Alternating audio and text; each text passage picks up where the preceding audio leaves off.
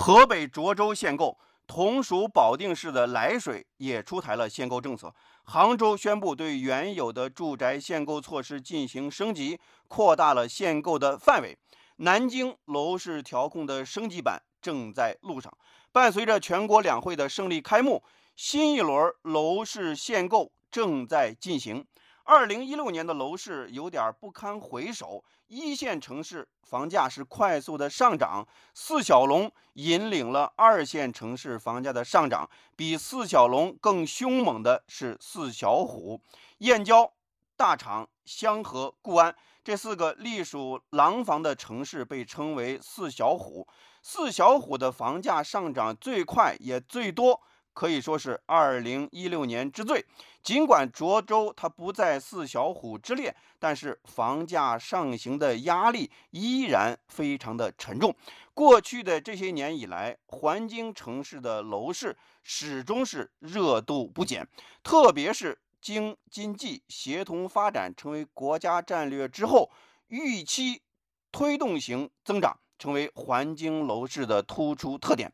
环京楼市。之所以火爆，因为主力购买群体主要是来自北京，可以说是北京的需求外溢导致。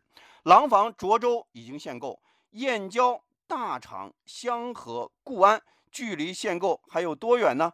限购它毕竟是手段型和阶段性的调控方式，环京楼市的平稳靠的还是以土地供应、住房保障。立法规范为代表的长效机制，限购固然是平稳楼市有效和直接的方式，但是并不能从根本上平抑楼市。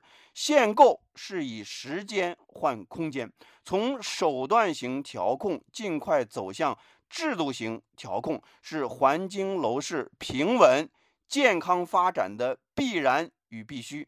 构建楼市平稳健康发展的长效机制，从环京城市开始。燕郊土地市场的乱象给环京城市敲响了警钟。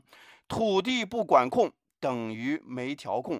以四小虎、廊坊、涿州为代表的环京城市的土地供应理应更加的规范，环京城市的土地供给理应更加阳光、更加透明。除此之外，还要做足针对中低收入群体的住房保障，公租房、保障房需要持续的加大供应，这是政府自身角色的必要担当，更是对民生保障的一种承诺兑现。